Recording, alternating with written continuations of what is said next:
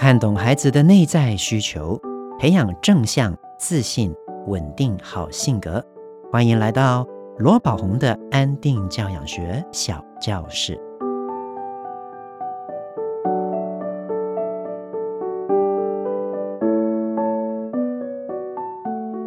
亲爱的朋友，你好，我是罗宝红，欢迎你来到罗宝红的安定教养学小教室。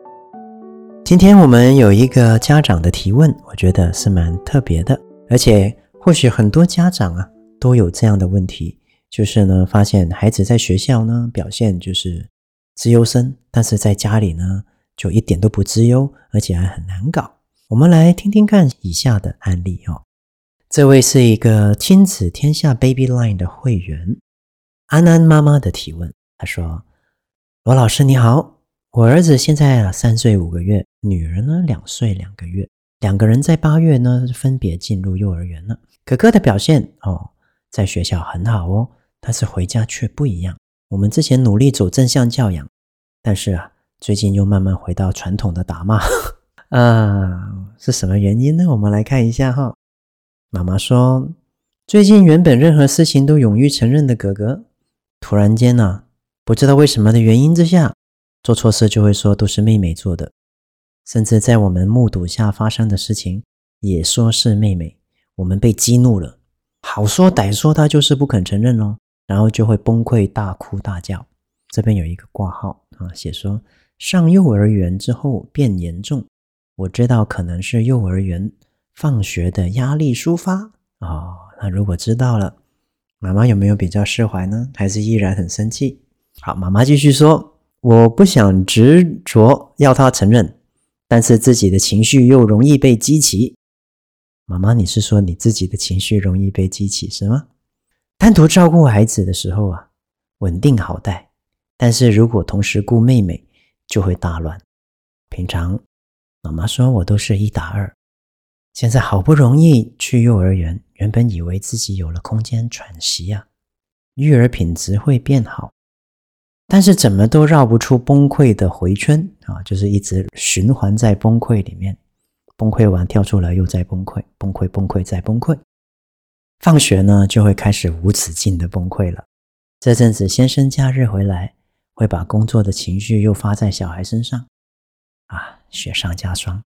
尤其是儿子行为容易让人易怒，即使撒娇要抱抱，也会很粗鲁的冲过来，搞得大家都很痛。常常弄巧成拙，所以听起来孩子是想要撒娇、想要抱抱、想要被爱一下的，但是因为方式不对，结果就会弄巧成拙，搞到大人很不高兴。虽然知道他不是故意的，但我们就很生气啊。OK，很了解，辛苦了。哎呀，妈妈还说，我儿子本身比较高敏感，心思细腻。常常不小心讲话就会伤了他，搞得我压力也很大。那其实看起来妈妈本身也是比较高敏感、心思细腻，常常小孩啊做了错事就会伤了你，搞得孩子压力也很大耶。妈妈有没有换位想过啊？那妈妈也说，但免不了我情绪上来的时候，也会用言语伤害了他。我一直在恶性循环中，又后悔自责。啊，怎么办呢，罗老师？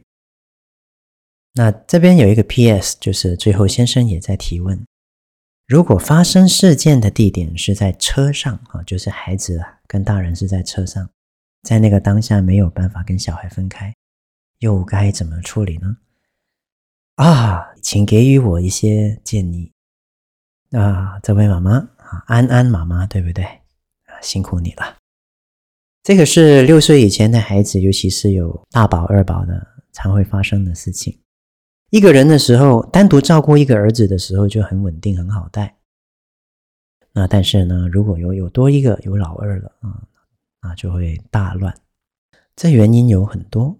那但是追根究底啊，就是妈妈你在孩子只有一个在你身边的时候，你的容错率。就是你可以容纳孩子出错的这个频率、几率是比较高的，因为就一个嘛，所以你也带的比较安定啊，你的容错率因此就比较高。但是呢，如果有两个孩子啊，你对两个孩子分别都有不同的期待，那有两个孩子又小，他们容易犯错的几率又比较高，又比较多，那你容错率相对的就会比较低。那你容易情绪烦躁哦，因为这个期待落空而产生的失望啊、委屈、难过的情绪也会比较多。那当然。带两个孩子的时候啊，我们就比较容易烦躁，甚至会情绪崩溃了。我们先不讲两个孩子要怎么带哦，其实不管是一个或两个或三个，甚至四个，在安定教养的理论里面啊，最重要的是什么呢？是大人自己本身要安定。有些妈妈哦，他们有三宝，有四宝，为什么？他们都能够很安定的在带孩子哦，这个安定要注意，不是我们透过忽略情绪、压抑情绪而来到的安定，而是一个能够觉察自己内心的情绪，懂得去调节自己情绪、接纳自己情绪的安定，这个才是真正的安定。能够带两三个小朋友啊。情绪还能够安稳的原因是在于哦，他们有一个我们一般人不懂的内功哦，这个内功就是懂得觉察情绪、承认情绪、允许情绪，因此他可以调节情绪、接纳情绪。而当一个大人他能够这样子对自己的时候，他自然而然的。就能够用相同的方法来去应对孩子。那孩子在这样的大人身边，自然情绪就会比较安稳。就算有一些难过、生气、委屈等等哭闹，因为大人本身是接纳的，所以啊，这个孩子的情绪也能够比较安稳。所以有很多时候啊。在工作坊里面，家长都会问我，如果有两个孩子的时候怎么带？一个孩子的时候我就很 OK，但是如果两个孩子同时在家，我就很容易崩溃。那怎么办？啊，我们要知道怎么办之前，我们要了解原因呢。啊，两个孩子在的时候啊，通常我们内心里面潜意识都会有着一个糟了糟了糟了，希望他们不要在那边搞七搞八，不要惹我生气。我们其实已经在潜意识里面设定了一个他们不要搞到我生气的一个假设了。当我们是这样的时候，很容易 就会爆掉，因为孩子不可能不犯错。所以妈妈，你有一再提到哦，就是孩子在家里的时候，常常都会让你很生气。那针对这个部分，妈妈首要要去练习的就是。在安定教养学里面提到的三 A 情绪急救法，每天妈妈你都要有一个固定的时间练习静心。在静心里面啊、哦，可以听 YouTube 找到罗宝红老师静心练习这个音频，找一个不被打扰的时间和空间啊，戴着耳机，这个音频大概十五分钟。放松自己的心情，跟着这个音频，允许自己的内心打开，跟着这个引导来去做，就会达到一个觉察情绪、承认情绪、释放情绪，以及调节情绪，最后接纳情绪的效果了。有很多很多的家长啊，以及来参加过我们工作坊的学员，在持之以恒之下啊，一个月。两个月、三个月就会出现很明显的效果，就会发现自己对自己的情绪觉察的更快，调节的更容易，更不容易会爆炸，更不容易落入了这个恶性的情绪循环里面。哦，所以孩子高敏感本身不是问题，孩子心思细腻本身也不是问题，比较有情绪的。其实也不是问题。真正的问题在于，在孩子高敏感、有情绪、心思细腻的时候，我们怎么样正确的应对他？这个才是真正的议题啊！而要我们能够用这种正确的、比较安稳的方式来应对它，我们自己的内在本身必须要安定。这是一个很明确、很直接的方式。所以我常说，成人内在不安顿啊，方法再好也枉然。因此，在过去这几年，有推出在社会上很流行叫做正向教养啊，这个教养方式，它是由美国的一个博士啊，Dr. Jane Nelson，他呃提出的。但是很多人在学习的时候，都只截取了它里面的教养的工具、教养的方法、教养的技巧，而忽略了其实成人内在才是最重要的关键。所以常常招式打出来了之后，又会被孩子击溃，又会被孩子打败。然后增加教养的方法最后用不上了，又回到传统的打骂方式。原因在哪里？就是在于。我们成人的内在无法安顿，那就好比我们身体要健壮有肌肉，我们需要健身。我们希望内在能够安顿，我们需要健心啊！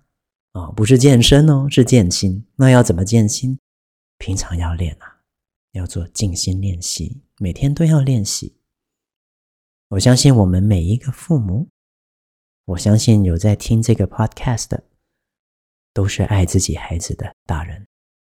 那既然我们爱，我们就应该要多学习。透过学习正确的方法，我们就能够爱得更正确，就能够带给孩子更多的正能量。现在妈妈没有办法可以从这个恶性循环里面跳出来，是因为内心的正能量都耗光了。因为现在妈妈是一打二了。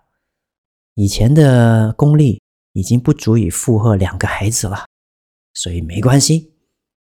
我常跟家长说，只要方向对，方法对，一定会往好的方向。这是我提出了安定教养学之后，透过最近这四年，我证实的，有很多很多的家长都因此而进步。那进步的关键是什么？我们需要多练习觉察情绪，承认情绪，允许情绪的流动，去调节情绪。当我们的内心安稳了，啊，我们呢，自然而然顺手拈来，就会找到应对孩子的方法了。但是一定要记得哦，如果平常没有练功，在紧急关头的时候啊，是没有办法可以解决各种的困境的。就好比一个人平常不健身，你要他一下子，哎呀，突然间要抬一个五十公斤的东西，他不是肌肉拉到，就是腰扭到。同样的，平常如果没有做固定的静心练习功课，在孩子哭闹的时候，我们就很容易暴躁。所以这个啊，是要日积月累的练习的。虽然知道孩子不是故意的，但大人就是会很生气啊，妈妈。你这句话我非常的感同身受。从以前到现在，我都是一个老师。有时候我也知道我的孩子，甚至是我的学生，不是故意的，但我就是会生气。这么多年来，我早就领悟到了，这个不是孩子本身的问题，是我自己的问题。所以行有不得，反求诸己。我回到我自己的内心上面，内在上面啊。去练习，多去练习觉察情绪，去调节自己的情绪啊！到现在，我已经很少生气了，我也不太会指责了。每个人一开始都是这样的，So no one was born a parent，没有人天生就是父母的。以前我们在日常生活里面都觉得自己 EQ 很高啊，很可能是因为以前的那些事情。我们都忍得住，我们都控制得住自己。换句话说，我们都是压着的。但是你知道吗？最会影响到我们情绪的有三种关系。第一种关系叫做原生家庭的关系，我们跟父母主要照顾者。第二个关系是我们的亲密关系，我们跟我们的伴侣、我们的先生、我们的太太，最会按到我们内心的 button，让我们爆掉。而第三种就是亲子关系，我们的孩子呀。所以在工作上，在人际互动上，啊，遇到一些挫折等等，我们能忍。这是因为那些不是我们致命的要害啊，我们致命的要害是亲密关系、原生家庭关系跟亲子关系。那我们要谢谢我们的孩子，因为我们的孩子能够帮助我们更加的认识自己。只要在这个议题上，我们能够得到孩子们的启发，让我们开始去练习。觉察自己的情绪，调节自己的情绪，那我们就有机会可以在心灵上全方位的提升。慢慢，在我刚刚讲到的三种关系里面，都会得到一个更和谐的结果啦。所以，我非常了解妈妈安安妈妈你的心情，因为有很多我身边的朋友、我的亲戚，甚至我自己。都是这样子过来的，我们可以做到，我相信妈妈，你也一定可以。所以这边提供给你一些以上的建议。最后，先生提问：如果事件发生的地点是在车上，跟小孩无法分开，该如何处理？好，那这个部分我就要说了。如果是在开车，孩子在后面大哭大闹，会影响到你开车的心情，最好是把车子先停下来。就算在高速公路上面呢，你也可以停到最右边，哦，那个地方停下来，千万不要在那个时候急着要他安静。他哭得很大声，你就用更大的声音去跟他大吼大叫。为什么呢？因为妈妈，你的孩子一个是三岁半，一个两岁两个月，他们很容易会落入了情绪崩溃的状态的。而当情绪崩溃的时候，他们是情绪凌驾于大脑的理性思考的，换句话说，就是他们的杏仁核所释放的这些大量情绪，会足以让他的杏仁核绑架了理性的大脑，让他们无法思考。你就算再吼再叫他不要哭，要安静，他也没有办法停下来。那就算你有办法用一个更大的力量把他压下来，让他的杏仁核发出一个冻结的指令。让他不要再哭，不要再闹，这个也可能会造就了一个孩子啊心灵上面若干的一个创伤，所以我是不鼓励、不鼓励这样的。很多时候在传统的打骂教育上面，孩子啊在当下会乖会听话，不是因为你的打骂让他懂事，让他了解是非，让他突然间变得孝顺，而是因为在那个当下，当大人用强大的能量去压抑孩子的时候。孩子大脑的杏仁核侦测到环境强大的敌意，发出一个冻结的指令，让他全身没有办法自由的凭着意志的活动。他在当下让大脑冻结了，只能够服从外界。那这样其实对一个孩子的人格发展上面是有很大的影响的，所以不建议再用这样的方式。如果车子在开到一半的时候，孩子有情绪，请你把车停下来吧。如果他们在里面哭闹得很厉害，可以尝试离开这个空间，让两个大人喘息一下。这个是一个比较安全的做法。那在车上面，如果你吼骂孩子，让他安静，有没有效呢？或许有效，但或许副作用会更多。同时也会让一个孩子没有办法去学习，好好的表达自己的情绪。所以有一个关键就是。透过点出情绪，大脑皮层的前额叶就能够调节情绪。所以，如果孩子在没有崩溃之前，如果我们大人在没有崩溃之前，我们能够觉察到自己的情绪，命名自己的情绪，允许这个情绪流动，通常我们就可以调节情绪了。但是如果孩子有很多情绪是被我们打压下去的话，不单指他本身这个情绪没有办法释放。也可能会造就他以后不敢去表达自己情绪，所以影响会很多的哦。希望妈妈注意一下。好，我就回答到这边哦。希望今天的内容有帮助到大家。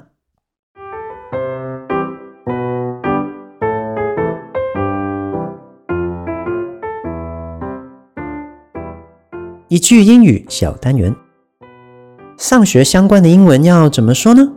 首先，我们要知道“学校”这个字，英文叫做 “school”，school。那学校啊，啊，它这个字很特别，它的拼法是 s c h o o l。那一般来讲啊，在自然发音里面，c h 两个字连在一起，它是念 ch，它是 ch ch ch。就是像注音符号七 u 的气声，ch，ch 是 ch。比如说那个呃三月就叫做 March，它是 m a r mar，后面 c h 是发 ch 的。那如果照样这样来讲，s c h o o l，学校应该是 school。那为什么它念 school？因为 c h 它也有另外的一个发音方式，叫做 k k，。所以学校的 s c h 它的发音会变成 sk sk 变成 school。那如果你的孩子不是在小学 school，是在幼儿园的话，那幼儿园怎么说呢？幼儿园的英文呢、比较难哦，有四个音节，叫做 kindergarten kindergarten。OK，注意哦，不是 kindergarten 呢，不是花园呢，garden，它是 garden。OK，我们再说一次，kindergarten，kindergarten。那如果你的孩子再小一点，他是在托婴中心，那通常托婴中心的外语叫做 daycare center，就是那个日常照护中心。那 day 就是日子，care 就是照顾，center。就是中心，所以托婴中心叫做 daycare center。那去上学叫做 go to school，go to school，这是针对小学的。去幼儿园叫做 go to the kindergarten，go to the kindergarten。那去托婴中心 go to the daycare center。Go to the daycare center。要特别留意的就是去学校哦，它没有那个 the 字，所以它只有 go to school。那这个为什么会这样呢？在英文里面啊，有时候有一些习惯的用法、固定的用法，它是没有办法解释的，所以这个就是固定用法的原则。我们再复习一次今天的内容：去学校，go to school，go to school。去幼儿园，go to the kindergarten，go to the kindergarten。